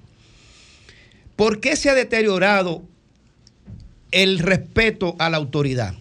Bueno, porque todos esos muchachos y toda esa gente, además del desorden intrínseco que trae esta generación, producto de falta de educación y de cultura y de todo lo que se pueda decir, y de la expresión de su tiempo, de su época, es que el muchacho de barrio sabe que el uniformado del destacamento pica con los, con los, con los narcotraficantes, pica con, los- con los ladrones del barrio, que todo el mundo sabe quién tiene una patecabra para abrir la ferretería. Cuando la sociedad en su conjunto o la gente en su comunidad sabe que, que el, que el delincuente y el policía no hay diferencia, solo el uniforme, entonces en una modelación de grupo, de masa, no se respeta al uniformado. Por eso es que cuando un DGC, un AME, comete acciones contra la propia eh, irrespeto al orden de mandar pasar en rojo y- y- y parar en verde, entonces la gente comienza a irrespetar ese uniformado que tiene al frente. Entonces, por eso es que la policía, ahora en este, que, que será mi comentario de hoy, cuando se reveló de que el tal Peluca y tal La Pluma formaban parte del grupo dentro de la policía, entonces la gente comienza a irrespetar ese uniforme. Y a eso se debe que en los barrios no, no respeten la uniformada. El uniforme no es una condición de autoridad. Si, el que lo tiene, el que lo porta no lo ejerce como tal. Bueno, eh, aquí hubo mucho, ha habido muchos momentos en los que tú no sabes si ver un uniformado. Hubo muchos casos, muchos momentos, y yo creo que de alguna manera se está superando mínimamente. En los que tú, cuando veías un uniformado, tú no sabías si era un delincuente vestido de policía, un policía delincuente.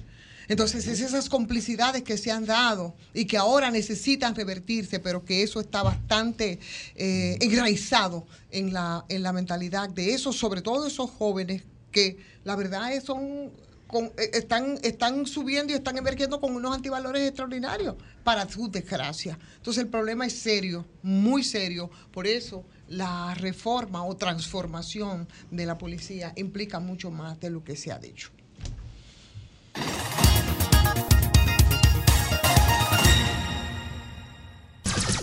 Son 106.5.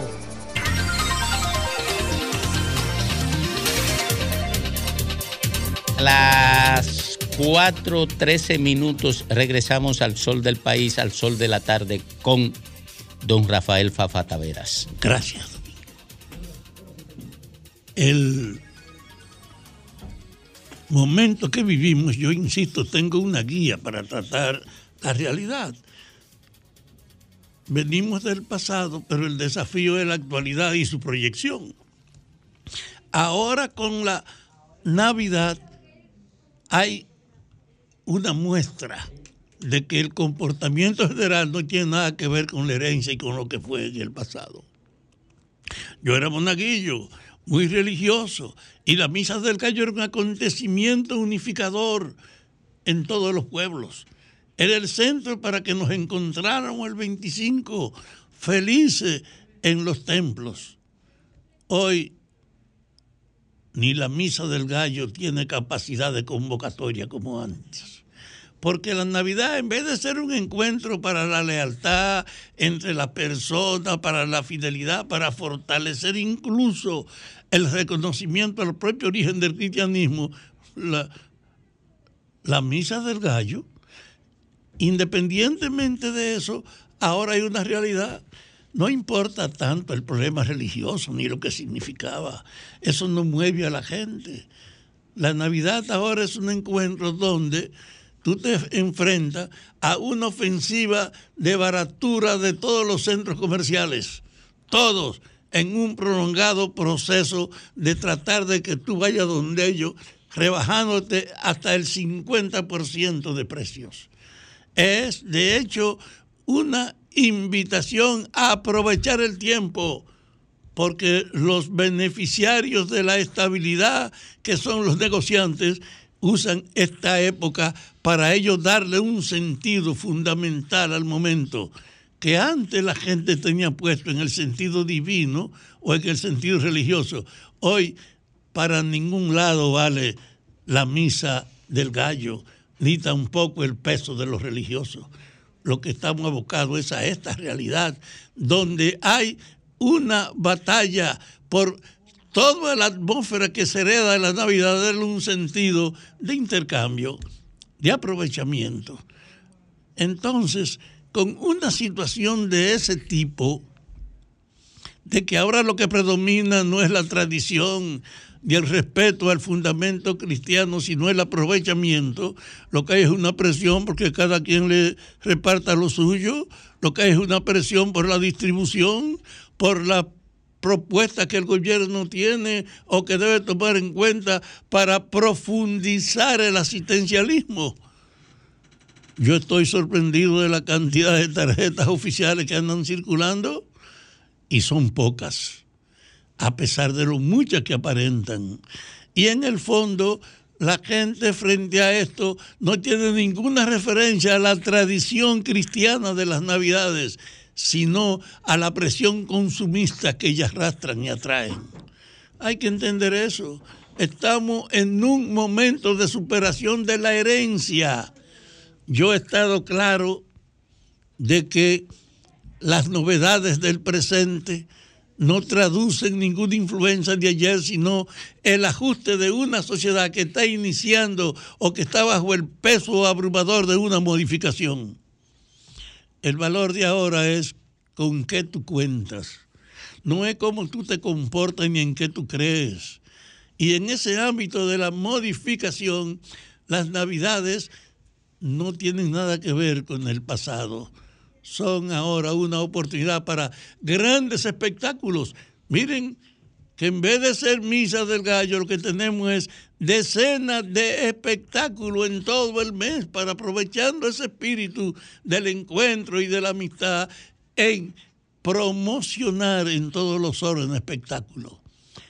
Yo creo que ese cambio que tenemos en la Navidad es la expresión de algo que está en marcha cambiando en el mundo, que es que frente a las ilusiones cristianas o de respeto a los valores, que cada día cuestan menos, lo que está es la competencia y el aprovechamiento comercial de todas las cosas de diciembre.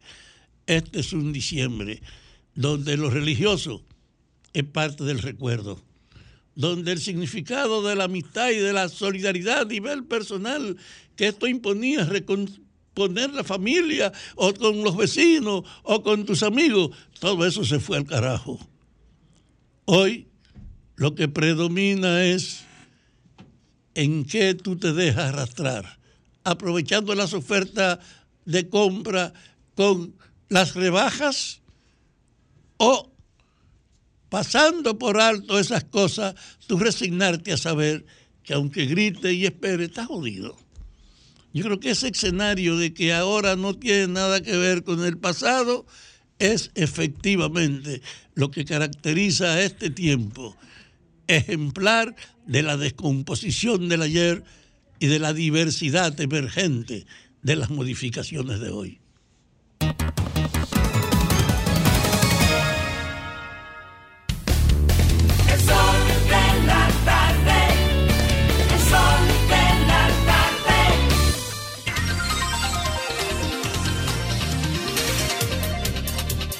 Bueno, retornamos, retornamos al sol del país, al sol de la tarde, tras el comentario de don Rafael Fafa Taveras, la reina Ivonne Ferreras. Gracias, mi querido Domingo. Qué bueno que estás aquí de nuevo con nosotros. De verdad que sí. Así, mi mamá debe estar contenta. Porque es tu fan, te lo juro. Ah, sí. Un Ah, abrazo a la madre a la allá. ma- Ivonne, así mismo se llama, Ivonne Ferreira. Ah, se llama Ivonne. Exactamente. Ay, una, una, una, un abrazo a la reina madre, Ivonne. Ella tiene dos personas muy queridas aquí, que es el desgraciadito de Grimer, yo no sé por qué.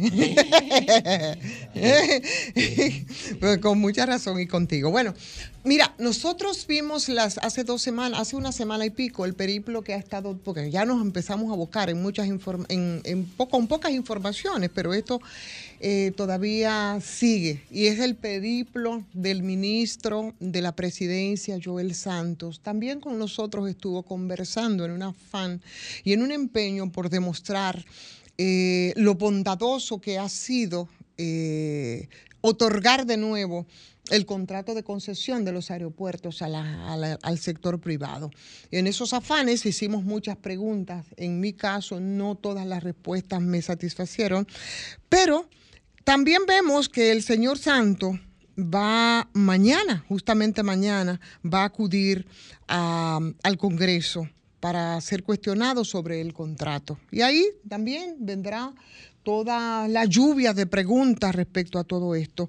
En esos periplos hechos por el ministro Santos, con nosotros también, ya de soslayo y al final, él trataba un tema que a mí me parece sumamente importante respecto a estos contratos, que tenía que ver con el tema del equilibrio económico. Yo quiero aprovechar para que en esa intervención que va a tener el, el señor Santos, eh, en el Congreso, algunas cosas pues queden más o menos esclarecidas, porque la verdad a mí me arrojan más luces, más sombras que luces, al mismo nivel incluso de un peaje que fue sombra y del que empeña en tratar de demostrar que es lo contrario. Y en ese empeño y en ese afán, cuando ha hablado sobre el tema del equilibrio económico, y cito, eh, Joel Santo decía que el recién negociado contrato con Aerodón no cuenta con peaje sombra, que no, que eso se trata de un equilibrio económico, lo que está contenido desde el contrato anterior y dentro de las explicaciones que ofrecía, hablaba de que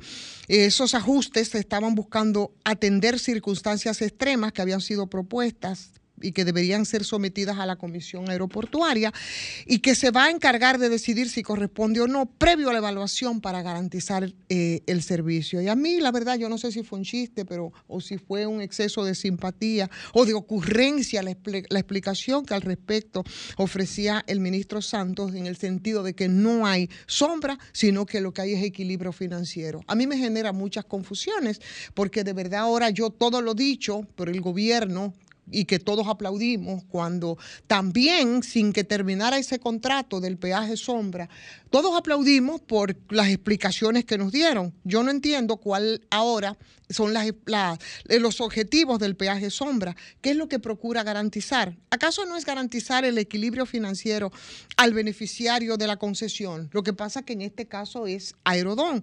Y es ese mismo concepto de equilibrio financiero a través del peaje sombra eh, lo que ahora el actual gobierno que criticó de manera contundente ese contrato de concesión, repito, y que todos aplaudimos y que vimos, eh, lo vimos a bien, de la autopista de Samaná y que fue la causa eh, y la excusa por lo menos para que se, se concluyera y se terminara de manera anticipada ese contrato.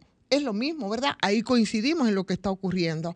Pero hay cláusulas del contrato. Se apuesta a que ese contrato que tiene bastante, tiene un grupo, es bastante grueso, muy considerable, y que probablemente mucha gente no se detienen a leerlos, y que algunos que lo hacen, si no se asisten de alguna, de algún faculto que le pueda explicar, no van a entender, entender, entenderán pocas cosas, pero ahí hay cláusulas que establecen que de no cumplirse las proyecciones de flujo de los pasajeros de Indra, que es la empresa consultora además contratada y que fue contratada de grado a grado por el gobierno, eso, de eso habíamos hablado anteriormente aquí, eh, y que tiene a Vinci Airport, que es su cliente, habría que aumentar las tasas a los pasajeros.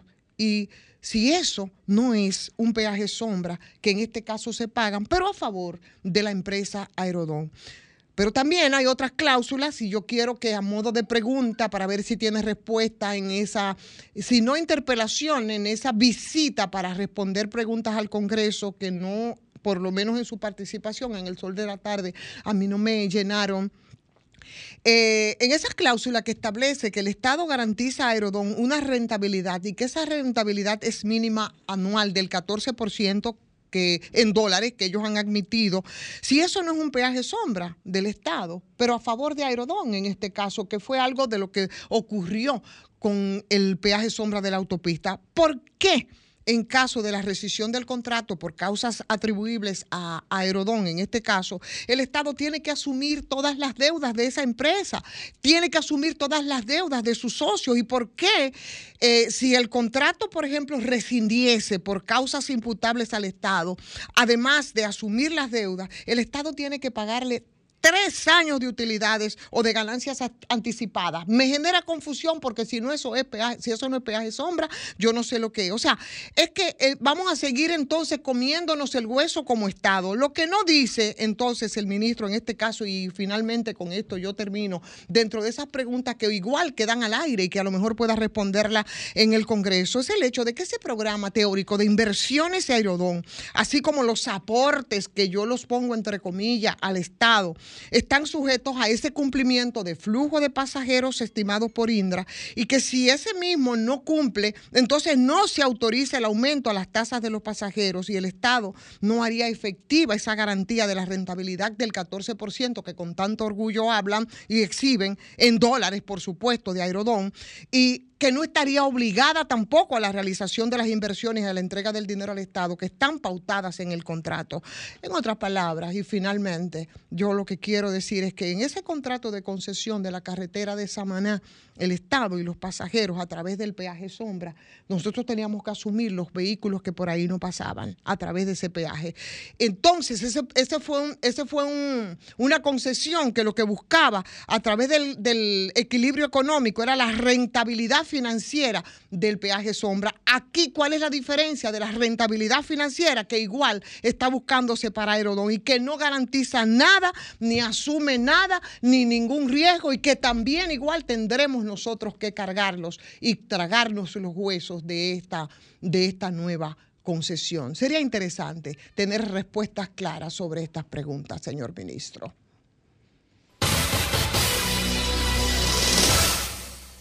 Este programa llega a ustedes gracias a Popular, a tu lado siempre. Hola, soy César Alberto Perello y este es su segmento de finanzas personales en el sol de la tarde.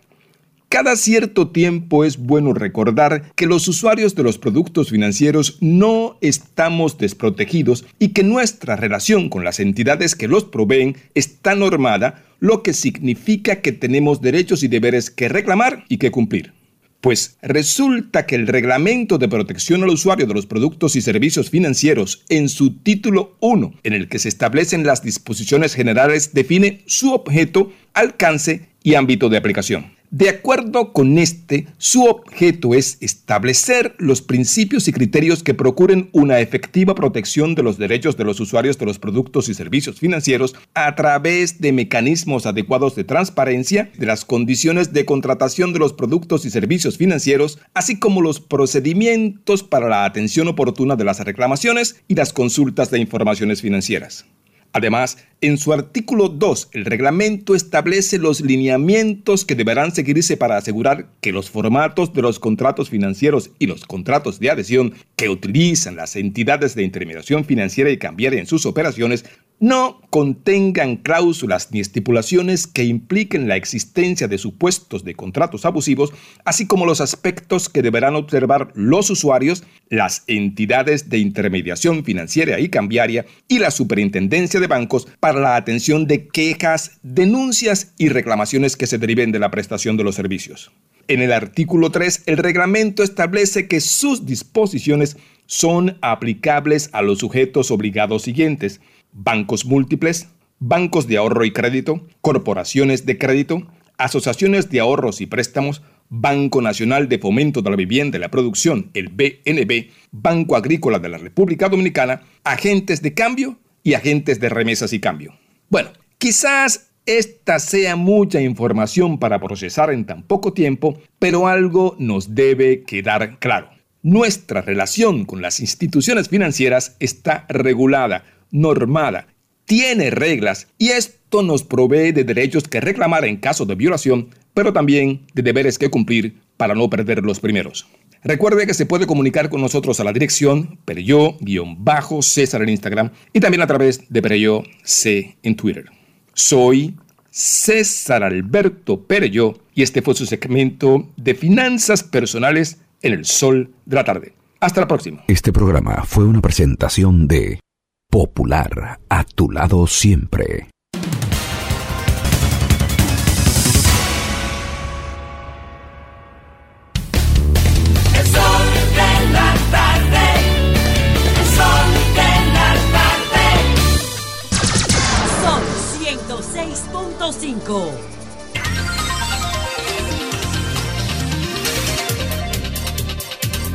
Las 4.37 minutos aquí en el sol del país. Don Kramer Méndez. Gracias Domingo y gracias por tu salud ante todo y a la Gracias, audiencia de este sol de la tarde. Mira, le iba a dedicar un comentario, pero lo dejaré para mañana a Bartolomé Pujals y algunos 6 millones y medio para el trabajo de, de ataques y redes sociales y todo eso. Pero lo haré mañana para tranquilamente comentar esto. Miren, más temprano en este espacio comentábamos sobre una acción de irrespeto a la autoridad presentado por el compañero Domingo Páez en una situación muy particular, en el que se irrespetó ciertamente a un coronel de la policía. ¿Qué ha pasado? Que tenemos años diciendo lo que yo he denominado que mientras no se rompa el eslabón maldito entre la Policía Nacional y los pertenecientes a la delincuencia organizada, no podremos jamás, mientras eso exista, en esa alianza maldita, es resolver el tema de la seguridad pública, la seguridad ciudadana y bajar los niveles de delincuencia. Porque la autoridad es que tiene que combatirla. Si se alía a ellos, pues se incrementa en doble por partida doble. En estos días se anunció públicamente que se había armado un tiroteo frente a la Plaza San Bill, en la avenida Kennedy. Y cuando nos enteramos de la razón, confirmando la noticia, se trataban de que la policía había interceptado y muerto a balazo a Johnny Oscar Charles Juan, alias La Pluma. Y también al eh, vinculado, al, apodado, eh, ¿cómo que se llama el apodado este? Está La Pluma y está Peluca. Peluca y La Pluma. ¿Quiénes son esos dos? Bueno, esos dos, uno de ellos, La Pluma, fue sentenciado a 30 años por un cuádruple asesinato en el 2018, in- eh, encarcelado en La Victoria, y lo llevaban a San Pedro, que era la jurisdicción de los hechos, a llevarle el juicio de fondo. En el proceso de traslación, interceptaron el vehículo y se escaparon la pluma y peluca. La policía cuando hizo el abordaje, el expertise, la investigación de cómo ocurrieron los hechos, dijo al país que evidentemente se trató de una falsa emboscada, porque los disparos, todos los disparos hechos al vehículo donde trasladaban eh, los oficiales que trasladaban a, estos dos criminales, pues se evidenciaba que los desmontaron primero y luego le entraron a tiro al vehículo para que pareciera una emboscada, pero que se pudo demostrar mediante balística y demás que no fue tal. Inmediatamente uno que sabe, que tiene años trabajando en estos temas, te da cuenta que estaba involucrado, evidentemente, parte de la autoridad que trasladaban a estos dos delincuentes, alias La Pluma y alias Peluca. Miguel Rodríguez Peluca. Cuando vimos la información, carajo, nosotros dijimos y comentamos aquí, y es que la policía nunca puede atrapar a nadie que está involucrado en estos tipos de delitos. No lo puede atrapar nunca, no hay inteligencia, no hay encerronamiento, si existe la palabra, encerronar a delincuentes, llegarlo hasta un punto a nivel de inteligencia que se puedan apresar para determinar el hilo de los hechos de varias investigaciones donde esos tipos estaban involucrados en asesinatos, sicariato, tráfico de armas, secuestro, extorsiones según han revelado las propias autoridades, de alias la, Pluma y alias Peluca. Ah, bueno, la policía nunca puede atrapar a los delincuentes. No, tiene que ser ejecutado en el acto para romper el eslabonamiento de información que finalmente da para llegar a los propios comandos policiales que hay dentro de la policía que se dedican al delito junto con los delincuentes, que lo protegen y le dan inclusive habituallamiento para que puedan operar. Lo hemos dicho por años en todos los medios que hemos trabajado.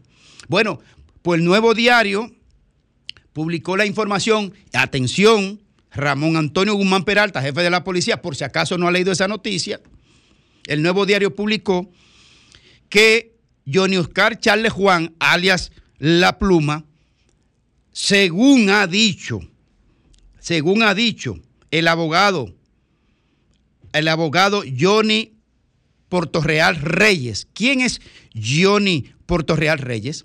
Está en prisión por estafa, apresado en junio del año pasado que es el abogado que supuestamente ha estafado a, ciento, a más de 200, casi 300 familias por el caso de la familia Los Rosarios, que tienen supuestamente una fortuna que no se la quieren devolver y que hay parte aquí en el Banco Central.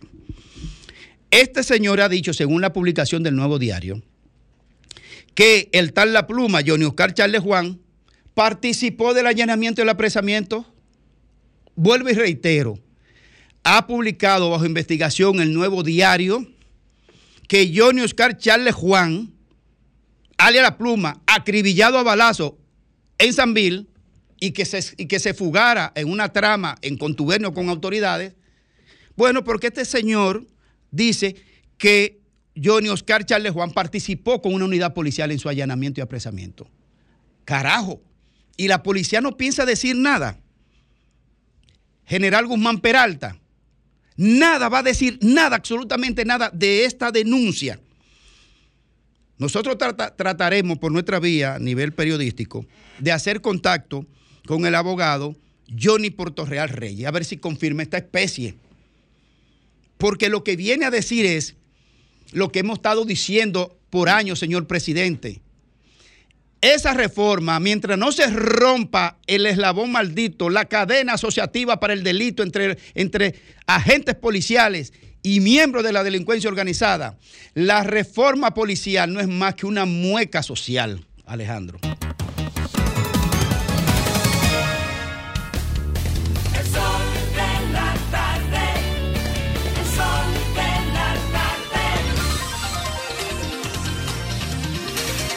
Mm, 17 minutos completan las 5 de la tarde y continuamos con los comentarios de este sol del país. Esta vez con el propietario de las palabras iluminadas, el doctor Federico Jovine. Gracias, Domingo. Buenas tardes. Bienvenido. Qué bueno que estás aquí. Gracias. Eh, y buenas tardes, amigos que nos ven, que nos escuchan en esta tarde nubosa, recordando el anuncio que dio la ingeniera Gloria Ceballos de la ONAMED diciendo que va a llover hasta el miércoles, que tomen sus precauciones. Miren, el pasado sábado, eh, uno mapea, hace un screening y mapea todas las, noticias que salen en los periódicos y es la misma nota de prensa y la fuente es el 911. El pasado sábado dice la nota que en una torre, en un edificio en construcción en la calle Porfirio Herrera, casi esquina Churchill, un andamio se desprendió, cinco personas cayeron, uno falleció al instante y hay cuatro heridos. Y el 911 destaca que envió cuatro unidades de ambulancia y una motoambulancia. Y ahí quedó la nota. Luego se ve a cuenta gota que ahí murió un ciudadano americano. He tratado de buscar el nombre porque lo vi en algún lado, pero el solo hecho de que yo trate de buscar el nombre y no lo encuentre dice lo importante que es el nombre, o sea, totalmente invisible. Y un joven dominicano de 18 años, trabajador, en la nota que vi era el, cuarto hijo de un matrimonio, que no va a ver la Navidad. Y esa persona, trabajador, trabajando, en dominicano, trabajando en la construcción, que eso es rara avis, pues murió pasa sus restos. No sabemos el nombre del edificio. No sabemos el nombre de la constructora del edificio. Ni siquiera sabemos nada más de ahí. Pero hace varios días vimos también que un chofer en Lo Alcarrizo, en la ruta R23, se le puso al frente a un camión de bomberos Y bueno, después sí, la DGC puso una, todo lo vimos, puso una nota de prensa donde señaló que agarró a la persona y le puso un salario mínimo. No sabemos el nombre del conductor, ni el propietario del autobús. El 3 de diciembre, todos vimos con indignación, rabia y frustración como un Australopithecus erectus con licencia iba delante de una ambulancia y no la dejaba pasar. Y bueno, la, la DGC con bombo y platillo anunció que fue al apartamento número tal en la Alameda, en el sitio tal, y encontró el carro azul y agarraron al hombre. No dijeron el nombre del conductor tampoco. Ahora, si fuera, ¿cómo se llamaban los patriotas que tú estás hablando? Si fuera un tal peluca, si fuera Toñitín, si fuera la pluma, entonces a los pobres los revictimizamos de nuevo. Y ah, no, a él le, sacamos hasta el apodo, porque ahí queda el morbo, el gustico, el apodo, la pluma, esto, esto, porque lo ninguneamos, lo rebajamos a menos que seres humanos. Pero al dueño de la patana, del accidente de los otros días, que hubo 12 personas muertas y uno desaparecido, y uno que tu- tuvieron como una retro para poder romper y sacar el cadáver.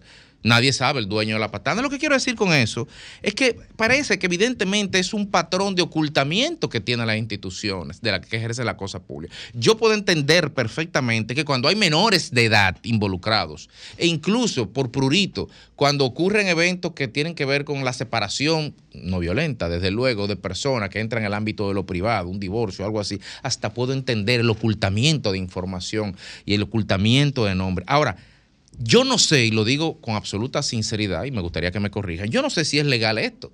Yo no sé si a lo mejor la policía o la DGC o la, la autoridad cuando ejerce su función fiscalizadora ex post vulneraría la ley si dice, mira, agarré al hombre que hizo tal cosa, se llama fulano de tal, y enseño una foto, porque aquí, así son delincuentes menores, lo sacamos y lo enseñamos la foto bajando la calinata al Palacio de Justicia. Pero cuando se hacen cosas de este, de esta- de este alcance y de este calibre, hay como un manto de la impunidad.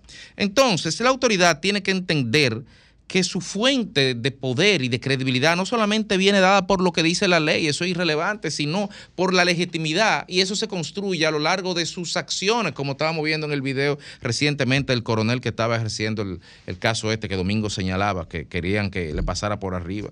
La autoridad tiene la obligación de exponer los nombres de todas las personas que son cómplices o fehacientes de comisiones de delito porque no estamos, no, son hechos presuntos.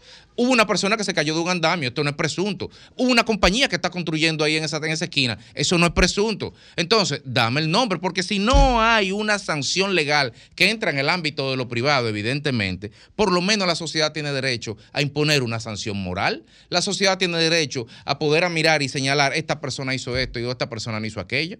Por lo menos, como ciudadanía, nos merecemos eso.